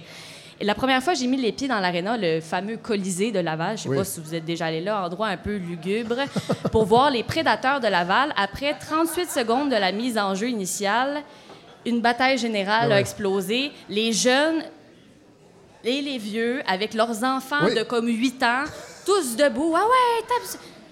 Ouais, il y avait juste euh, moi qui était là. Ah oui, moi, je dois faire un texte de match, un compte-rendu sérieux avant match, après match. J'ai suivi ça pendant une année. C'est divertissant à quel point, et je ouais. me demande à quel point cette ligue-là encore, euh, est encore pertinente en 2019, et surtout avec des événements qui sont arrivés comme ça. Ça semble hors de contrôle, Ouais. même si on a mis des, des- des- des politiques de tolérance zéro par rapport à la discrimination qui est faite. J'ai pas l'impression qu'il y a vraiment un contrôle qui est exercé dans les arènes. Daphné, ça nous rappelle le documentaire Slapshot. Oui, mais totalement. Puis euh, il y avait déjà eu un documentaire sur les anciens prédateurs de Laval qui étaient les Chiefs de Laval. vrai, ben oui. Il y avait eu un documentaire. Écoutez, si vous avez la chance de visionner ça, faites-le pour vrai, pour votre divertissement personnel. C'est complètement ahurissant. Et puis, euh, ils ont essayé, en fait, ils ont changé le nom des prédateurs de Laval parce qu'ils voulaient se détacher de ça, Ben oui. mais visiblement, c'est jamais arrivé. Voilà. Deuxième sujet maintenant. Euh, Megan Sheka, Shaika. Shaika. Mais oui, j'avais envie de vous parler de l'influence des femmes dans le sport, puisque j'en suis une Ben oui. moi-même, et puis que c'était le, le jour de la femme, Oui. le 8 mars dernier. Et c'est le genre d'histoire que j'adore parce que trop souvent, lorsqu'on présente une femme, on se dit c'est la femme de l'un, c'est la sœur de l'autre, sans véritablement nommer euh, ce pourquoi la femme est reconnue. Et bien là, Megan Shaika a percé le top 100 euh, des euh, personnes les plus influentes dans le monde du hockey selon le magazine Hockey News. Et puis ça, c'est une nouvelle complètement fantastique parce que évidemment la première fois que ça arrive. c'est la première fois que ça arrive et c'est la cofondatrice de la Société de statistiques avancées. Donc, c'est elle qui a vraiment amené euh, l'utilisation des statistiques avancées dans le hockey, qui aujourd'hui, on sait, bon, est très importante. Ce qu'on a vu, c'est le, même principe que dans Moneyball, c'est-à-dire que la première fois appliqué au baseball, c'est-à-dire euh, souvent pour les petits marchés, d'éviter, euh, en fait, d'économiser, de, de- de maximiser la façon de recruter les joueurs. C'est un peu le même principe? C'est le même principe. Puis, Ok. puis elle, elle a commencé ça en 2010, donc vraiment une pionnière. Et puis c'est grâce à elle, en fait, que son frère John Chaika est devenu le plus jeune directeur général de l'histoire de la Ligue nationale en 2016. C'est le directeur général des Coyotes de l'Arizona. Et puis elle disait, euh, c'était vraiment intéressant dans l'article de Hockey News, elle disait, on, lui a demandé, en fait, est-ce que tu aimerais ça marcher dans les traces de ton frère? Elle dit, écoutez-moi bien, moi, je veux pas être directeur général comme mon frère, je n'ai pas envie de suivre les traces de mon frère. Moi, je veux être propriétaire d'une équipe, je veux signer les chèques de paye, puis je veux avoir une entreprise milliardaire, donc rien de moins euh, pour Megan Chaka. Il nous en faut plus de Oui, femmes comme ça. je pense que S'il oui. vous plaît. Et j'aimerais terminer Ouais, allez-y, allez-y. Rapidement, Vous avez le temps, vous avez le temps. rapidement avec le documentaire, euh, une série documentaire de, qui s'appelle Losers, euh, qui est sur Netflix. C'est huit épisodes avec des séquences animées. C'est très, euh, c'est très bien fait, très bien ficelé. C'est comme des bandes dessinées euh, dans le documentaire qui sont insérées. Et dans cette nouvelle série-là, propulsée par Netflix, en fait, on attire notre regard sur des histoires qui peuvent nous sembler moins sexy parce qu'elles mettent en vedette des équipes sportives et puis des personnages qui ont échoué. Ça, on aime. Ça, on, on aime- moi, j'aime ça. Je- ce, principe-là, souvent quand j'étais jeune, je tombais sur des matchs de, de- de- de n'importe quoi à la télé et je prenais toujours pour l'équipe qui, qui perdait. Je voulais la remonter, je voulais le. Je sais que je suis pas le seul comme ça. C'est toujours intéressant, les histoires. Pas toujours des gagnants, en fait. Et oui, c'est ça. Puis c'est un peu confrontant euh, pour moi qui est journaliste sportif parce que c'est beaucoup les, les leçons que l'on tire de ces histoires-là. Puis on n'y pense pas souvent euh, d'aller voir les perdants après euh, une compétition parce qu'évidemment, ben, ce qu'on nous demande, c'est d'aller Ben, voir ben la oui. gloire, Ben oui, de, ben oui. de glorifier le champion. Et je suis pas le fan de phrases de psychopop à Saint-Saëns, mais lorsqu'on dit Never a mistake, always a lesson, donc jamais une erreur, toujours une leçon, c'est vraiment ça que l'on retient à la fin de chacun de ces huit épisodes, parce que dans la défaite, il y a tout de même des histoires grandioses, et parce que non, ce n'est pas toujours beau et parfait, et parce que derrière chaque histoire de grands gagnants et de grands héros, il y a une histoire de l'adversaire perdant qui peut être aussi tout aussi notable. C'est Rocky. C'est l'histoire de Rocky. Tout à Et de fait. Ben ouais. Jean-François Lisée aussi. Aussi. On aime ça, les histoires de perdants. Merci. Merci beaucoup, Daphné Malbeuf. On va vous retrouver dans quelques semaines. Euh, très content, vraiment, qu'on parle de sport et de, de- façon intelligente dans cette émission. Je suis vraiment content. Et je me tourne, on va terminer euh, ce troisième épisode avec notre dernier, notre dernier chroniqueur, mais non le moindre, Godfrey Lorando. Ouais. Et les gens, euh, les gens m'écrivent encore pour me demander si c'est vrai que vous êtes. Et là, c'est drôle, j'en profite parce que Jean-Pierre Charbonneau est là, qui a travaillé au Devoir. Vous avez une carrière de journaliste au Devoir. Vous êtes vraiment le petit-fils euh, Ben, d'André Laurando. Il paraît, et en Ouais. fait, euh, j'ai calculé, là, et je n'ai aucun, aucun mérite. Ben non, je sais bien, mais quand même, je pense que c'est important de, de- parce que c'est pas, pas tout le monde qui peut avoir un grand-père qui, qui est aussi illustre. Oui, et on Euh, partage une passion pour les, les AVC. Oui. Euh, j'ai très mal à la tête. Alors, si un jour je m'effondre, ce sera mon dernier, mon dernier hommage. ben, allez- allez-y, c'est peut-être votre dernière chronique. Et- Alors, parlant de chronique, en fait, Fred, j'ai la chance d'avoir un micro à vos côtés depuis quelques semaines, ce qui a révolutionné le monde de la balado. Oui, mais euh, clairement. je, je suis, à cause de mon code génétique, condamné à l'excellence. Mais aussi, mon psychologue dit ça. Ah oui, hein? Oui, il dit je suis condamné. Juste avant fait, de vous euh, remettre la facture. En, en fait, lui, techniquement, il parle d'une dictature de l'excellence. C'est autre chose. On aura l'occasion d'en parler. Euh, ceux qui me connaissent un peu savent que j'ai, en fait, une formation scientifique à la base. Ah oui, on l'oublie Oui, ça. on l'oublie. On l'oublie, c'est j'ai obligé pas mon t-shirt Je science. Euh, pourtant, c'est bien mon cas. Et euh, ce que ça fait, en fait, c'est que je considère les informations scientifiques comme étant euh, ce qui s'approche le plus de la vérité jusqu'à preuve du Ah oui, contraire. hein? Tout ça pour dire que euh, la question des changements climatiques, à mes yeux, c'est un problème réel. Et oui, l'homme a un rôle à jouer euh, dans ce, ce- ce développement euh, incontrôlable euh, de, de- de- de la température sur la Terre. Et en fait, ce que ça fait, c'est que je m'intéresse beaucoup aux solutions. Ah, vous êtes Et en mode Je, solution. ben, je suis intéressé aux solutions pour éviter d'être en mode dépression. Oui, c'est bien ça. Et en fait, euh, ben, ça, en- votre psychologue doit être content aussi. oui, je, vous en reparlerai. Je, je- je pourrais parler de mon, mon psychologue très souvent. Je, je l'aime vraiment beaucoup. C'est grâce à lui On si je suis là. même. Alors, en fait, donc, euh, première nouvelle qui est passée la semaine passée, euh, la, l'AIE, donc l'Association internationale de l'énergie, détermine qu'au moment où on se questionne, nous, euh, comment est-ce qu'on pourrait bien régler le problème des gaz à effet de serre, les États-Unis sont en passe de devenir en 2021 euh, en fait, des producteurs tellement puissants de pétrole. Depuis les années 2000, en fait, la production a tellement augmenté qu'ils sont en train de dépasser leurs propres besoins Ah oui. et vont devenir des exportateurs nets de pétrole.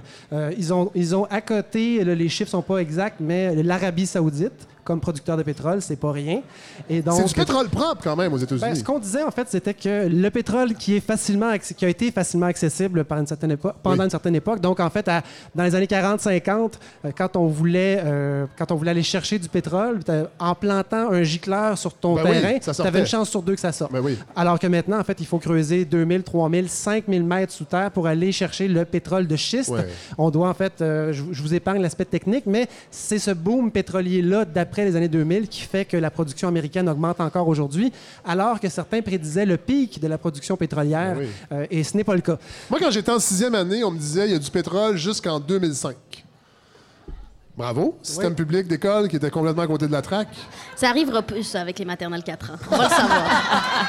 Pourtant, Fred, euh, Fred, a, Je vais retourner à la maternelle 4 ans. et Fred a écouté la première mouture de Passe-Partout, ça, ça aurait pu compenser. Bref, euh, le- notre, notre voisin du Sud... Mais je suis euh, capable de sauter dans une feuille de papier puis la fendre en deux. Des belles aptitudes. Oui, des belles aptitudes. ça, peu de gens sont capables de faire ça. Au ralenti. Donc, on poursuit avec le pétrole. En fait, euh, c'est un peu décourageant de voir que d'un côté, euh, on, on se pose des questions sur qu'est-ce qu'on pourrait bien faire pour sauver la planète. Oui. Et de l'autre côté, notre voisin du Sud, qui est si influent, ben, produit de plus en plus de pétrole. Tout à fait. On n'est pas sorti du bois. Par contre, euh, je dois être... Surtout avec les coupes à blanc qui se multiplient également. Je dois être transparent, Fred. Je, je- vais être transparent. Je suis venu en voiture. Ah! Ah. Seul. Il aurait pu nous lifter. Ben, en fait, d'ailleurs... Ça va euh, donner la chronique, Godfrey. Il y avait des gars euh, qui fumaient des cigarettes là, qui m'ont vu passer, qui m'ont botché dessus. J'aurais fait la même chose. Oui, ben, c'est ce que si vous, si vous étiez encore un fumeur, Oui, je le on suis en parlera tantôt. Euh, en fait, donc, euh, donc, je suis venu en voiture tout seul. Si j'avais pu trouver une façon de venir Oui. ici en, en, je sais pas, en utilisant une application quelconque et puis de dire, ben moi, je m'en vais à ma brasserie Ouais. euh, à participer à la captation de la, bra- la balado de Fred Savard. Ouais. Il y a peut-être des gens qui se seraient manifestés. On aurait pu venir deux, trois vrai. dans la même auto. Saviez-vous, Fred, que ça existe? Le, le, le, le, le covoiturage? Ben, c'est le covoiturage organisé. En fait, Uber a une application qui s'appelle Uber Pool. Ah ouais. Et la dernière chose que je veux, c'est faire la promotion d'Uber. Ben oui. Mais sachez que ça existe dans plusieurs villes, euh, à Londres, Paris, San Francisco, même Toronto, si je ne me trompe pas. Et en fait, c'est le même principe qu'Uber. On demande un trajet Oui. et un chauffeur qui est dans le coin nous dit Ça y est, je peux venir, voici le prix à cette heure-ci. Donc, Ah on ouais. s'entend sur un prix. Et après ça, des gens peuvent se greffer au trajet. Donc, plutôt que d'avoir une Ah, voiture dans laquelle il y a un, un pilote, un, un conducteur et un passager, il peut y avoir deux, trois personnes qui font le même trajet, qui se séparent la facture. Et quand ça sera la fin du monde et que les gens voudront se sauver dans, en covoiturage, ça va coûter 15 000 Ben, C'est ça le modèle d'Uber, en fait. Et oui, euh, c'est un, c'est un modèle en fait qui est très très humaniste, comme on Oui. dit. oui. C'est en- centré sur les besoins de l'humanité. Euh, En fait, pour continuer, euh, pour l'implant- pour l'implantation d'un projet comme ça à Montréal, il faudrait rénover, dépoussiérer les lois du taxi. oui. Et en fait, la CAC semble-t-il est beaucoup plus proactive que l'ancien gouvernement. Et ce qu'ils ont fait entre autres, c'est qu'ils ont intégré dans le projet pilote qui permet à Uber d'opérer Oui. légalement à Montréal, une deuxième compagnie qui est une start-up québécoise. Alors, je vous Ah. mentionne son nom, ça s'appelle Eva, comme le prénom Eva. Et en fait, elle n'est pas encore en opération maintenant, mais ça s'en vient. Donc, on aura le choix de se faire, euh, de, de- de faire de l'évasion fiscale avec deux, Ah. deux- une compagnie quand, quand c'est de l'évasion fiscale de chez nous, moi, je trouve ça plus intéressant. Comme vous diriez, c'est une évasion fiscale qui est empathique et pleine de, pleine de bons sentiments. Et en fait, tout ça pour vous dire, encore une fois, que euh, le principal problème de la loi du taxi, c'est tout simplement qu'on n'a pas le droit de s'entendre sur un prix avant que la course commence. Ah, c'est ça. Au Le prix est fixe, le prix est fixé Le d'avance. prix est fixe et en fait, au Québec, euh, tout simplement, on doit absolument tenir compte du kilométrage et du temps. C'est tout. Bon. Alors évidemment, il va falloir dépoussiérer ça, mais la CAQ veut s'attaquer à ça et ça pourrait être intéressant. Une application encore plus poussée qui existe, euh, développée encore par cette multinationale que je nommerai pas, mais en fait, imaginez l'idée que j'aurais tellement voulu avoir, c'est qu'on veut maximiser le trajet. Et donc, une personne qui est prête à marcher un tout petit peu Oui. ou à se déplacer là, par ses Ce qui propres n'est pas moyens. votre cas, que vous êtes venu en voiture. Oui, comme un gros pourri de salle. Et donc, ce qu'on peut dire, ce qu'on peut dire, c'est ben, je suis prêt, euh, je oui. suis prêt à marcher cinq minutes.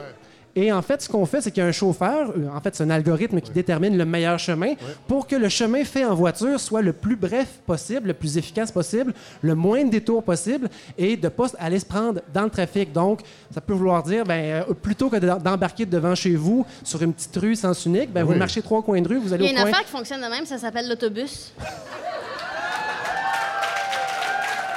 Ouais. Quand Ben, elle- madame, madame, euh, jusqu'ici, je vous aimais bien, mais je, je serais porté à dire que c'est un raisonnement court et démagogue.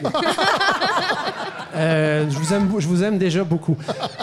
Ce, ce que je veux vous expliquer, en fait, c'est qu'il y aurait des moyens en fait, Ben qui sont à nos portes. Et donc, j'aurais peut-être pu, avec l'aide d'une application technologique, ne pas venir seul. C'est vrai? Oui. Ça aurait été intéressant Mais j'ai pas pu. pour votre vie sociale. Alors, j'ai fait l'équivalent d'égorger des phoques à main nue et je suis venu, je suis venu ici euh, en voiture. Euh, Fred, je- je- tout, le temps, tout le temps de, la- de mon exposé, je voyais que vous m'écoutez moins que d'habitude et je Non. sais pourquoi. Ah? Je sais pourquoi? C'est parce qu'on a terminé la dernière fois la semaine passée pour ceux qui ont entendu la... Qui a entendu la balado de la semaine passée? Oh, pas tant de gens quand même! On va faire comme Brou. À chaque début d'émission, on va dire qui est déjà venu? Ce que je voulais en venir, Oui. ce à quoi je voulais en venir, c'est qu'en fait, j'ai terminé en, faisant une petite blague. J'ai dit, Fred, que, euh, en, en lien avec euh, la Cour d'appel qui a, qui a st- stipulé que les grands cigarettiers canadiens devraient dédommager les victimes du tabac Oui. à hauteur de 17 milliards de dollars. Oui. Ça, c'était la nouvelle de la semaine passée. Le jour de la femme, je vous annonçais ça. Oui. Et en fait, euh, je vous avais dit que vous seriez peut-être éligible à cause de votre mauvaise haleine chronique d'aller chercher un peu d'argent. Toujours drôle. Et les gens ont ri. Ils sont pas bons. Les gens ont ri. Voilà. Mais les gens souriaient, mais je me senti mal toute la semaine et je dois clarifier les choses. Premièrement, c'était une blague. Oui. C'était une blague. Donc, il n'y a pas de recours possible contre les cigarettiers si vous, vous souffrez de mauvaise haleine chronique. Et deuxième volet de ma blague, parce que je suis condamné justement à l'excellence et à plusieurs niveaux, vous ne sentez pas mauvais de la bouche, Fred, pas du tout. Ben. On devinera que c'est Hélène qui a tiré la courte paille aujourd'hui. Effectivement, Hélène est plus près de vous, Fred. Par contre, même si vous aviez souffert de, de- du cancer, Oui. par exemple, je rappelle là, que si vous aviez été dans le recours collectif et que vous aviez attrapé un cancer lié au tabagisme, c'est 250 000 que la compagnie, que les compagnies canadiennes de tabac étaient condamnées à vous payer par le plus haut tribunal québécois, la Cour d'appel. Eh bien, Suite à un recours, en fait, les- euh, deux compagnies sur trois euh, sont allées, se sont tournées vers un juge ontarien, un juge de cour supérieure, donc une cour inférieure à celle qui avait voté euh, pour, pour le dédommagement. Et en fait, euh, tout ce processus-là met à l'abri des créanciers. Donc, ils se sont mis sous, une, sont soumis sous la protection d'une loi qui les protège. faillite, en fait. Ben, c'est pas une faillite, c'est pas pas, la même chose. Ouais, c'est une loi qui sert à peser sur pause et à dire laissez-nous faire le ménage de nos affaires parce qu'on a, par exemple, une trop grosse hypothèque, des trop gros paiements. Ben oui. Et dans ce cas-ci, le passif de nos compagnies cigarettières, ce sont en fait des cancers, de l'emphysème. Et c'est un passif qui euh, ne peut pas attendre si longtemps. Non. Parce qu'éventuellement, les victimes vont, les victimes Oui. vont décéder, vont vieillir. Ben, je n'irai pas jusqu'à dire ça, mais c'est au moins une stratégie pour ralentir le processus et donner une chance aux cigarettiers de se faire une stratégie en or pour aller en Cour suprême. Ah ouais. Mais là, là, derrière tout ça, en fait, je sens le cynisme de tout le monde. Parce qu'il n'y a personne qui s'imagine que les cigarettiers vont vraiment verser Ben non. 17 milliards de dollars. Mais la grande question qu'on pose, c'est comment ils vont faire? C'est quoi le truc? Comment ils vont faire cette fois-ci pour ne pas payer alors qu'un premier juge Oui. a émis un jugement et cinq juges unanimement en cours, euh, en cours d'appel ont, été d'accord avec Comment ils ça. vont faire, God? Comment ils vont faire? En fait, j'ai lu la revue Droit incorporé. Et là là. Et oui, c'est une revue euh, sur le web très intéressante, spécialisée en droit. J'ai passé une excellente semaine grâce et à cause de vous. Oui. Et pour vous, je- la réponse, en fait, c'est pas compliqué, c'est que les actifs des compagnies, euh, des, des vendeurs de tabac canadiens ont quitté le pays, ça fait longtemps. Oh non. Je vous l'ai dit, on a, on a délocalisé la production. Ils sont allés comme- où? Ils sont allés au Mexique produire. Ah. Ils ont vendu des, grosses, des gros pans de leur compagnie à des filiales Ah. extérieures au Canada. C'est très, c'est très futé. Ben oui. Et en fait, ce que ça fait, c'est que les coffres de ces compagnies-là sont relativement vides là, par rapport à leur réelle Ben oui. richesse. Et l'actif de ces compagnies est maigre On parle de 1000 emplois au Canada, les trois cigarettiers ensemble. Il y a presque seulement que de la distribution qui est Ah. encore euh, valide avec nous. Il n'y a plus aucune production ou pratiquement pas. Et bref, ce serait pas compliqué pour ces compagnies de dire on, 17 milliards, vraiment?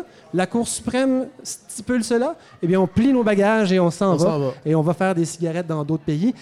Et pour voir la couleur de l'argent qui leur est dû par la justice, ce que nos, euh, nos recours collectifs vont devoir faire, c'est aller à l'international, prouver que nos jugements, nos lois pourraient être applicables ailleurs. C'est un dédale extraordinaire. Je réponds mon argent bientôt. Fred, vous êtes fait et je termine. Moi, moi qui étais certain que c'était bon pour la santé de fumer 26 ans un paquet par jour. Fred, vous, euh, vous tournez en bourrique. Vous tournez en bourrique des gens, mais ce qui est vrai, c'est que les cigarettières ont été, entre autres, reconnues coupables d'avoir détruit sciemment des documents, euh, d'avoir maintenu, euh, de ne pas avoir tout communiqué, ce qu'ils Ouais. auraient dû communiquer pour informer sciemment tous les, les- tous- tous- tous les, les- les- en fait, les fumeurs qui étaient leurs clients, en fait. Ben oui. Et pour pas finir sur une note trop négative, Ouais, Fred, Allez-y, un peu d'espoir, s'il Ouais, vous un peu d'espoir. Je suis venu tout seul en voiture, donc je suis un gros pourri de salle, mais il y a d'autres éléments positifs. Il me donne un lift. Merci. euh, je, je complète l'idée. Oui. En fait, Fred, on n'est pas obligé de fumer. Non, ça c'est vrai. Ça, c'est la bonne nouvelle. Donc, on n'est pas obligé de mourir du cancer moi. à cause de ça. Fred, je rappelle, ne pue pas de la bouche sauf à de, de quelques rares occasions. Et moi-même, maintenant, j'ai dit que j'étais biologiste, mais je suis aussi gestionnaire. Et en gestion, on veut toujours s'amuser à, à se dire, mais qu'est-ce qu'on peut faire tout de suite pour changer la situation, pour peut? ne pas remettre à demain? Qu'est-ce que je peux faire? Eh bien, je suis venu tout seul en voiture. Mais Fred, je suis prêt à partager ma voiture avec Ah. n'importe qui Oui. pour retourner vers Villeray tantôt et embarquer les gens qui ont accepté de se déplacer, d'investir une heure de leur temps pour écouter une balado comme la nôtre. Moi, C'est je- pas n'importe qui. Wow. Vous êtes Moi- les ouais. bienvenus Moi, dans ma connais- voiture. Je Ça, connais, des, beau. je connais des faces dans la salle présentement et je sais qu'il y en a qui habitent à Villeray, Godefroy. Alors, Ouais. vous ne repartirez pas seul. Merci, Fred. Ouais. Ben, merci à vous, Godefroy. Et c'est ce qui met fin à ce troisième épisode de la balado de Fred Savard. Merci à Joanie Boudreau qui était à l'accueil. C'est elle qui accueille les gens chez ma brasserie. Merci beaucoup, Joanie. Merci à Sonny Carpentier, directeur du département médias numériques, chef recherchiste et millénial, euh, parfois sympathique. La semaine prochaine, Barbara Judith Caron, Colin Baudrillard, Boris Prou sont de retour, évidemment euh, avec vous, Hélène et Godefroy. Et notre invité sera la dramaturge Catherine Chabot. Donc, on se retrouve la semaine prochaine. Merci beaucoup pour ce troisième épisode de la balado de.